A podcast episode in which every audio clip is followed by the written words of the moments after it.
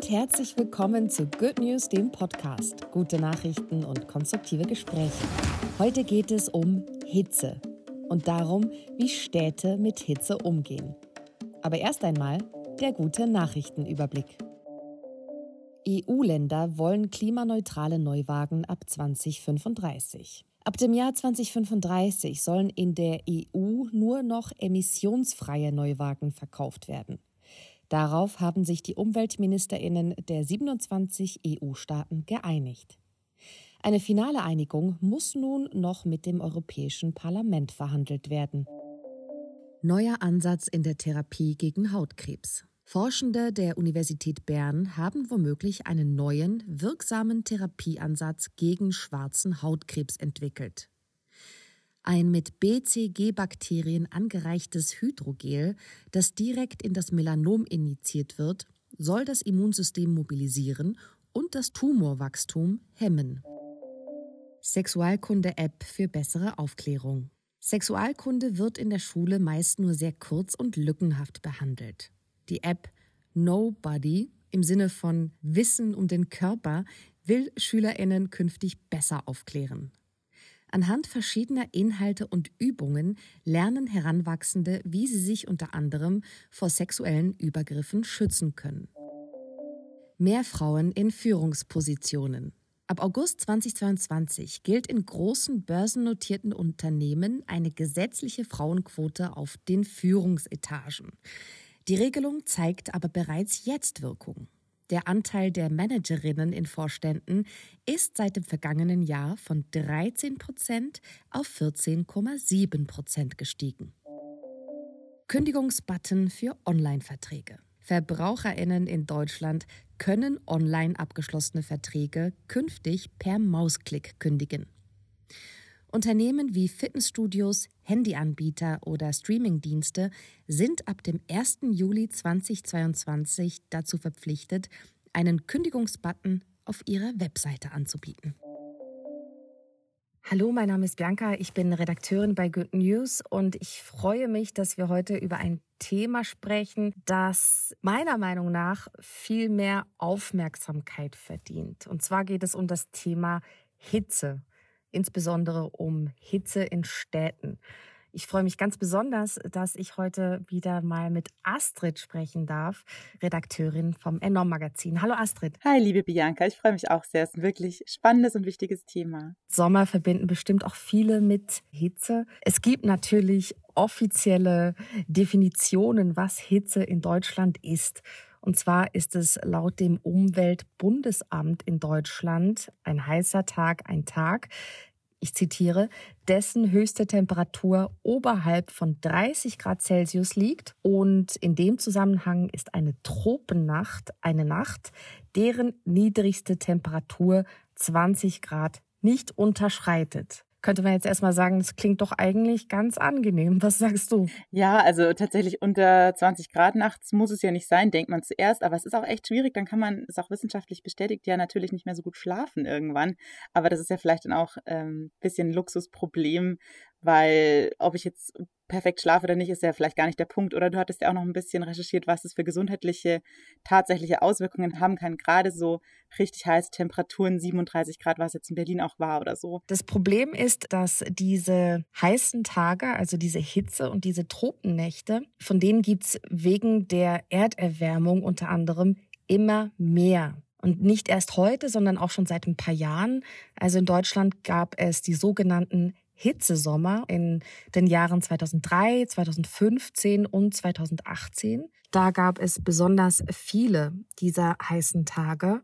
Und das ist ein Problem nicht nur für die Natur, wenn wir jetzt den Menschen nicht als Natur definieren wollen würden, was so ja auch nicht stimmt, aber für den Menschen ist es ein Problem, weil diese Hitze vor allem in Städten den Menschen zu schaffen macht. Die führt dazu, dass das Herz-Kreislauf-System belastet ist. Viele Menschen, die vorbelastet sind an Herz-Kreislauf-Erkrankungen, allgemein ältere Menschen, Menschen mit chronischen Krankheiten, aber auch Säuglinge, schwangere Menschen, Menschen, die auf der Straße leben. Ja, an der Hitze oder wegen der Hitze sterben. Und genau die Folgen der Hitze quasi, die dann da auf den Körper sich so negativ auswirkt, ja. Ja, genau. Und da wiederum gibt es ein anderes Problem, dass das schwierig ist, da wirklich eine genaue Zahl darüber zu nennen, wie viele Menschen an den Folgen von Hitze sterben, weil es dann eben meistens Herz-Kreislauf-Versagen ist oder Krankheiten in dem Zusammenhang, die den Tod ausgelöst haben. Aber die Hitze hat dazu geführt, dass eben zum Beispiel das Herz-Kreislauf-System versagt hat.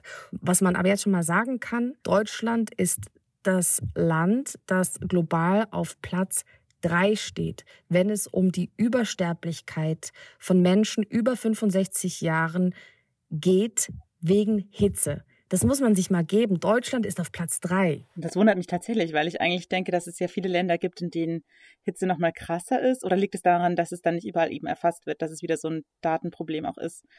Ähm, ja, weil wundert mich schon, es gibt jetzt gerade, äh, Indien war ja jetzt total viel in den Medien mit diesen extremen, schon sehr, sehr früh beginnenden Hitzewellen, die dort ja auch ähm, gerade ärmere Menschen sehr stark treffen. Aber ja, also es ist auf jeden Fall auch hierzulande natürlich ein Problem. Also es ja, betrifft ja quasi den ganzen Planeten. Ich glaube, in Deutschland ist es ein Grund, dass wir eine Gesellschaft haben, die relativ alt ist im Vergleich zu anderen Ländern.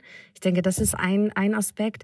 Der andere ist aber auch, dass eben zum Beispiel in Deutschland die Menschen es gar nicht erwarten, dass es eben so heiß wird. Ja, dadurch es einfach gefährlicher wird, weil keine Vorkehrungen getroffen werden. Ich vergleiche das jetzt nicht mit Indien, aber ich meine, wenn ich mich recht entsinne, ist, glaube ich, Indien sogar auf Platz eins auf dieser mhm. traurigen ähm, globalen Liste. Ähm, das müsste ich jetzt aber nochmal nachgucken, aber die sind jeden, auf jeden Fall sehr weit vorne, zusammen auch mit China. Hm. Ja, und ich glaube, das ist auch der Punkt, weil du meintest, dass man darauf gefasst sein muss. Es ist ähm, ja auch super wichtig, da eben die Bevölkerung zu informieren, quasi, jetzt kommt eine Hitzewelle, so und so müsste man, müsste man sich verhalten, um sich zu schützen. Das ist, glaube ich, ähm, ein wichtiger Punkt in dieser ganzen Situation, dass es ja auch viel um so Strategien geht, wie man mit der Hitze umgeht. Und da ist ganz oft diese Aufklärung der Bevölkerung ein wichtiger Hebel, um eben zu warnen, früh zu warnen und dann eben auch so ja, Vorkehrungen treffen zu können. Ich habe da auch mal mir Indien angeschaut, da gibt es so Hitzewellen-Frühwarnsysteme, also Hitzeaktionspläne, die dann eben früh, früh warnen sollen und dann auch ja den Menschen zeigen, wo man vielleicht gut an Trinkwasser kommt, kühle Schutzräume aufsuchen kann und so, weil ja nicht jeder dort gerade finanziell ärmere Menschen sich nicht leisten können, selbst klimatisierte Räume zu haben oder so. Genau, und Gesundheitsfachkräfte werden geschult, das ist alles so Teil von dieser Strategie. Da kann man dann schon sehen in Studien, dass es tatsächlich auch äh, schon Leben retten konnte, diese Pläne wohl. Also das ist super wichtig, da früh zu warnen und eben Leute fortzubilden, auch eben im Gesundheitsfachbereich. Was ich auch äh, interessant fand bei der Recherche, hatten wir ja auch Alaska gefunden, südöstliches Alaska, und das ist natürlich die Temperaturen jetzt nicht vergleichbar mit Indien. Da war dann der Peak, glaube ich, so an die 26 Grad umgerechnet. Aber normalerweise hat es halt im Juni 10 Grad weniger so im Schnitt. Deswegen auch da also ein krasser, krasser Sprung im Vergleich zu der Durchschnittstemperatur wohl.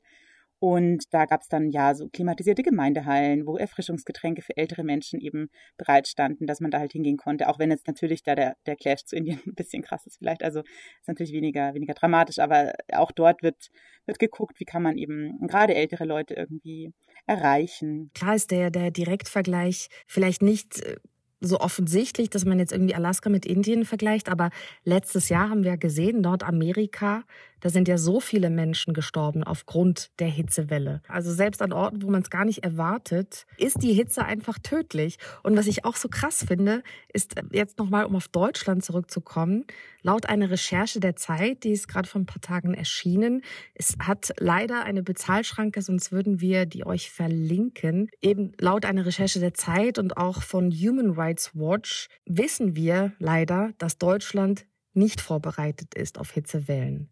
Also unsere hiesige Infrastruktur ist nicht vorbereitet und die Mehrheit der Bundesländer hat auch keine Hitzeaktionspläne, geschweige denn ein Hitzewarnsystem. Ja, da hattest du ja ähm, für das Enorm-Magazin für die aktuelle Ausgabe einen Zukunftsbegriff rausgesucht, der gerade in dem Kontext super wichtig ist. Oder was gibt es denn da für einen neuen Job quasi auch im Kontext der Hitze in, in Städten? Ganz genau, um jetzt vielleicht auf einen, ja, einen Aspekt zu kommen, der unterstützend sein kann in den ganzen Hitzewellen in den Städten, ist ein neues Berufsfeld, das sich nennt Heat Officer. Klingt irgendwie witzig, oder? Auf den ersten Blick. Total. Es gibt ja auch noch kein so richtiges deutschsprachiges Äquivalent dazu.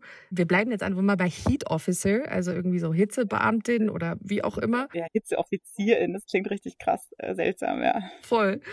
Von diesen Heat Officers gibt es auf jeden Fall weltweit erst fünf.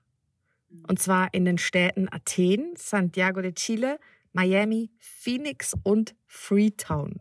Und, und, was genau ist denn der, der Job bei so einem Heat Officer? Was machst du da? Also die Aufgabe eines Heat Officers ist es, ähm, dafür zu sorgen, dass zum Beispiel mehr Grünflächen die Städte kühlen, weil einfach, ja, es, es scheint so banal, ne? Aber je mehr Grün, desto besser können sich Städte runterkühlen. Wenn es zu wenig Grünflächen gibt, zu wenig Freiflächen, dann sammelt sich die Hitze. Ne? Der Asphalt, der, der überhitzt oder nicht der überhitzt, aber der wird heiß, speichert die Hitze und gibt sie auch nicht mehr ab. Und wenn alles so dicht bebaut ist, dann verschwindet diese Hitze nicht. Das Problem ist, glaube ich, er gibt sie halt dann nachts ab und dadurch kommt es dann zu so einer Tropennacht. Das ist, glaube ich, äh, so ein bisschen der Zusammenhang auch. Also, dass nachts dann daraus kommt wieder die Wärme. Absolut. Ja, das ist eine Aufgabe, wobei man da auch ein bisschen unterscheiden muss. Also viele Heat Officers sind auch gar nicht befugt, tatsächlich etwas zu entscheiden. Sie können einfach vor allem beratend auf die entscheidenden Menschen einwirken und ähm, Aufmerksamkeit schaffen und Daten sammeln. Aber das ist eine der Aufgaben, eben zum Beispiel für mehr Grünflächen zu sorgen und da anzuraten, dass es mehr gibt. Zum Beispiel die erste Heat Officerin, das kann man nicht wirklich gendern, finde ich, aber okay.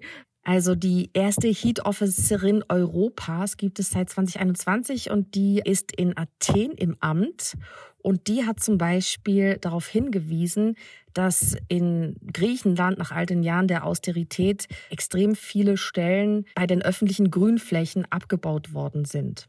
Und deswegen gibt es zu wenig Personal, um einfach auch dafür zu sorgen, dass Städte begrünt bleiben oder noch grüner werden. Und das ist zum Beispiel etwas, wofür sie sich ganz stark einsetzt, dass da wieder mehr Personal kommt, das tatsächlich die Städte begrünen kann. So viel zu den Grünflächen. Eine andere Aufgabe zum Beispiel ist, dass der Verkehr reduziert wird langfristig, aber auch punktuell an, äh, an Tagen, an denen es besonders heiß ist, dass gewisse Straßen einfach gesperrt werden dürfen, was natürlich keine besonders beliebte Maßnahme ist, aber notwendig, um, um die, die Luftqualität auch in Städten erträglich zu machen. Außerdem sammeln Heat Officer und deren Teams natürlich Daten zur Temperaturentwicklung in Städten. Interessanterweise, Berlin hat zwar keinen Heat Officer, aber in Berlin gibt's auch gesammelte Daten zur Temperaturentwicklung an verschiedenen Stellen. Also wer jetzt aus Berlin ist oder wer sich interessiert, kann das auch gerne nachgucken. Für jede Straße und für jedes Haus kann man mhm. dort sehen, wie sich die Temperaturen entwickeln und wo es besonders heiß ist, wo nicht. Geht deine Wohnung zum Beispiel nach Norden raus? Wohnst du im Erdgeschoss oder im, im Dachgeschoss? Es ist ganz interessant, sich das mal anzugucken. Und Dafür werden eben Daten gesammelt, um dann auch zu sehen, vielleicht in sehr dicht bebauten Gebieten, was es da vielleicht an Möglichkeiten gibt, wie man die Menschen dort entlasten kann. Zum Beispiel, dass man in Rathäusern gekühlte Räume der Öffentlichkeit zur Verfügung stellt oder ein Seniorinnen-Café dort eröffnet, wo es kühl ist, wo die Menschen sich aufhalten können. Das ist eine der Maßnahmen, die Heat Officer tatsächlich umsetzen können. Etwas, woran man vielleicht nicht so denkt, aber dadurch, dass die Städte immer heißer werden, verändert sich ja auch die Vegetation und zum Teil auch, auch die Tierpopulation, weil es dann einfach eine wärmere Region ist. Und da besteht die Gefahr, dass sich Tropenkrankheiten ausbreiten. Also in Städten, in denen man das gar nicht erwartet. Ne? Und da ist es natürlich total wichtig, dass man das rechtzeitig auf dem Schirm hat und auch dazu Daten sammelt, um die ja bestenfalls verhindern zu können. Ich glaube, das sind so die wichtigsten Aufgaben, beziehungsweise ist wahrscheinlich eine der allerwichtigsten Aufgaben, die, dass diese Heat Officer in der Öffentlichkeit sehr viel Aufmerksamkeit generieren für eben das Problem Hitze in Städten, weil es eben noch nicht so in den Köpfen der Allgemeinbevölkerung und auch vieler Politikerinnen angekommen ist, dass es eben so ein Problem ist. Also es gibt äh, ein Zitat, ich glaube aus dem Spiegel, über die Heat Officer Person in Athen, dass sie vor allem mahnen und nerven kann, weil sie einfach dann allen in den Ohren liegt. So, genau. Ja, und es ist ja auch ein Zukunftsbegriff, Zukunftsjob, deswegen, weil es ja einfach auch immer krasser wird. Also ich glaube, für Berlin ist, da hat meine Kollegin äh, Miriam Petzold letztes Jahr ähm, total schön grafisch aufbereitet für unser Schatzinselheft, ähm, die vierte Ausgabe 2021. Da ging es auch um städtische Hitzeinseln und wenn die Erderhitzung bis 2050 um zwei Grad zunehmen würde, dann haben tatsächlich so Städte wie Berlin hat dann so eine Temperaturen, wird dann wie Canberra oder also in Australien oder London wird quasi zu Barcelona und das sind ja schon extreme, extreme Perspektiven und dass auch immer mehr Menschen in Städten leben. Also es sind aktuell 2021 der Stand so 55 Prozent weltweit. Und bis 2050 könnten es aber über 70 Prozent der Menschen sein, die in der Stadt leben. Und genau gerade deswegen ist es ja wichtig, dass wir uns jetzt darauf vorbereiten, wie man in Städten damit umgehen kann, dass man eben das nicht so einem, dass nicht so viele Hitzeinseln entstehen. Weil da auch gerade erwähnt hat, das, das fand ich auch spannend für Berlin, da muss ich mir das direkt mal anschauen, wo ich hier wohne und wie da die Temperaturkurven so sind.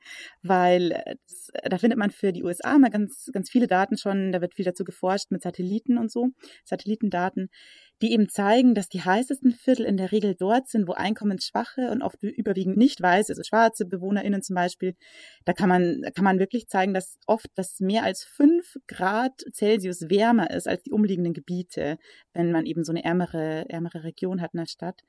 Und das ist natürlich super wichtig, um zu zeigen, hey, das hat krass viel mit den Privilegien zu tun, wo ich wohne, dass ich eben da vielleicht ähm, einen Ort habe, wo es enger gebaut ist, weniger Grünflächen gibt und so weiter. Und gerade da muss man dann die Leute dann besonders schützen. Also in diesen, ähm, ja, in diesen Gegenden, in denen es halt besonders heiß wird, wo sowieso ärmere Menschen dann oder eben Menschen, die unter Rassismus leiden, leben. Und das fand ich auch total krass nochmal zu sehen. Ähm, in dem Artikel, den ich da gelesen hatte, da ging es dann auch um ein Programm in New York, das ähm, wohl ganz gut gegen vorgeht. Das Cool Neighborhoods Program, wo strategisch Bäume und Pflanzen angepflanzt werden. Und es ist auch geplant, dass man Dächer und Gehwege in hellen Farben streichen soll, um die Sonnenenergie zu reflektieren und ja eben genau die Communities, die besonders betroffen sind, dann auch aufzuklären. Wir hatten für Barcelona so eine Heatmap gefunden, die dir zeigt, wo du, wenn du dich in der Stadt bewegst, einen Weg findest, der im Schatten liegt. Da gibt es dann total witzigen Vampire-Mode, also dass man wirklich komplett im Schatten gehen kann. Das ist dann aber teilweise echt ein Riesenumweg und ist auch nur für einen Teil der Stadt bisher. Das ist eher so, ja, ich würde sagen, ist gerade irgendwie so nice to have, aber jetzt noch nicht ähm, für die ganze Stadt und so weiter. Aber trotzdem ganz cool zu sehen, ah ja, da kann man auch quasi planen eigentlich mit, mit digitalen ja, Möglichkeiten mit einer App oder so, wie man sich auch im Schatten dann leichter bewegen kann in der Stadt, wenn man von A nach B muss. Ja, und was ich auch krass fand, die nicht nur jetzt Menschen so gesundheitlich drunter leiden, sondern auch unsere Infrastruktur ja extrem betroffen sein kann von, von der Hitze. Zum Beispiel, wenn man auf die Zugschienen guckt, weil das Material sich tatsächlich bei Wärme ausdehnt und dann irgendwann an einem gewissen Punkt so seitlich ausknicken kann, so eine Schiene und dann eben nicht mehr befahren werden kann. Und es gab da auch schon tatsächlich Unfälle. Also es gibt in San Francisco einen Fall vor kurzem, dass ein Zug deswegen entgleist ist. Da hat es fast 39 Grad. Ähm, und äh, ja, dann hat sich da die, haben sich die Gleise verformt und da kann man aber auch dagegen vorgehen, indem man sagt, okay, man passt die Temperatur an, bei der die Schiene verschweißt wird, also die Neutraltemperatur, bei der sie eben keine Spannung hat und die wird dann hochgesetzt und kann dann eben auch eine höhere Temperatur aushalten als Temperaturunterschied quasi und dann abfedern. Genau, oder dass man mit Sensoren plant wohl die Deutsche Bahn, Sensoren die Temperaturen um die Anlagen rum zu äh, überwachen und zu analysieren, um da eben dagegen vorzugehen. Weil das natürlich auch, ja, wir wollen trotzdem ja mit dem Zug vorankommen und weiter und fahren können, auch wenn es heiß ist und es ja auf keinen Fall Unfälle entstehen dürfen. Ja, krass, ne? das hat man gar nicht so auf dem Schirm dass eben Hitze sowas auch machen kann. Ach, eine Sache, weil, weil ich noch, fand ich noch richtig äh, spannend auch, weil wir reden jetzt ja ganz viel um so extreme Auswirkungen auf den Körper, aber auch auf die Psyche können tatsächlich ähm, jetzt nicht unbedingt die Hitze, aber ein Präventionsmittel quasi, die Bäume, können sich auch positiv auf die Psyche auswirken wohl. Es ähm, zeigt sich nämlich in Studien, dass eine höhere Dichte von Straßenbäumen, wenn man da in der direkten Umgebung von wohnt, dass es verbunden ist mit einer geringeren Verschreibungsrate von Antidepressiva. Also das muss wohl ja irgendwie sich gut auch auf die Psyche auswirken. Und es ist an sich, wenn man noch einen Schritt weiter geht, natürlich auch immer so total verbunden. Die Klimakrise ist natürlich eine Ursache, unter anderem für diese zunehmenden Hitzewellen in Städten und so weiter aber auch die Lösungen, die wir dafür haben, eben Bäume pflanzen und Wasserflächen anlegen und so weiter, Schwammstädte bauen. Da hatten wir auch nochmal eine ganz spannende Folge letztes Jahr dazu, die können wir auch gerne nochmal verlinken. Ähm, genau, dass diese naturbasierten Lösungen ja auch wiederum helfen, die Klimakrise zu bekämpfen und biologische Vielfalt fördern. Ähm, dazu gibt's auch jetzt gerade aktuell eine neue Ausgabe vom Lenau Magazin. Da geht's genau darum, um die Biodiversität, Artenvielfalt, wie wir die erhalten und bewahren können. Und ja, diese naturbasierten Lösungen sind da echt ein super Ansatzpunkt, um ja einerseits lokal zu kühlen, Luftverschmutzung abzumindern, aber auch eben ja als Wasserspeicher zu dienen und eben ja langfristig Klimakrise gegenzuwirken. Ich finde, das war jetzt ein relativ positiver Schluss. Ich danke dir dafür. Vielleicht ja. am Ende noch ein paar ja Common Sense Tipps, aber wir sagen sie trotzdem nochmal, wenn es besonders heiß ist, Haltet euch am besten im Inneren auf, außer ihr lebt vielleicht in einer Dachgeschosswohnung, wo es besonders heiß ist. trinkt viel Wasser. Man sollte nicht in einen eiskalten Fluss springen, wenn es besonders heiß ist, weil das total gefährlich ist für das Herz-Kreislauf-System. Also bevor ihr ins Wasser geht, euch erst ein bisschen annetzen. Ich weiß, ich weiß, das klingt alles so nach, nach Mutti-Ratschlägen, bin ich ja schließlich auch. Genau, es sind auch so, so, so kleine, banale Sachen, die wirklich helfen können, dass wir hier zumindest einigermaßen gut durch die Hitze kommen. Also ja, noch ein paar äh, konstruktive, praktische Tipps von uns am Ende, um nicht ganz unter der Hitze jetzt hier zu stöhnen können, sondern so ein bisschen besser damit umgehen zu können. Danke, Astrid. Danke, Bianca. Good News, die besten guten Nachrichten der Woche, wurde euch präsentiert von der Good Family. Noch mehr gute Nachrichten und konstruktive Hintergrundberichte findet ihr auf goodnews.eu, in der Good News App und auf enorm-magazin.de.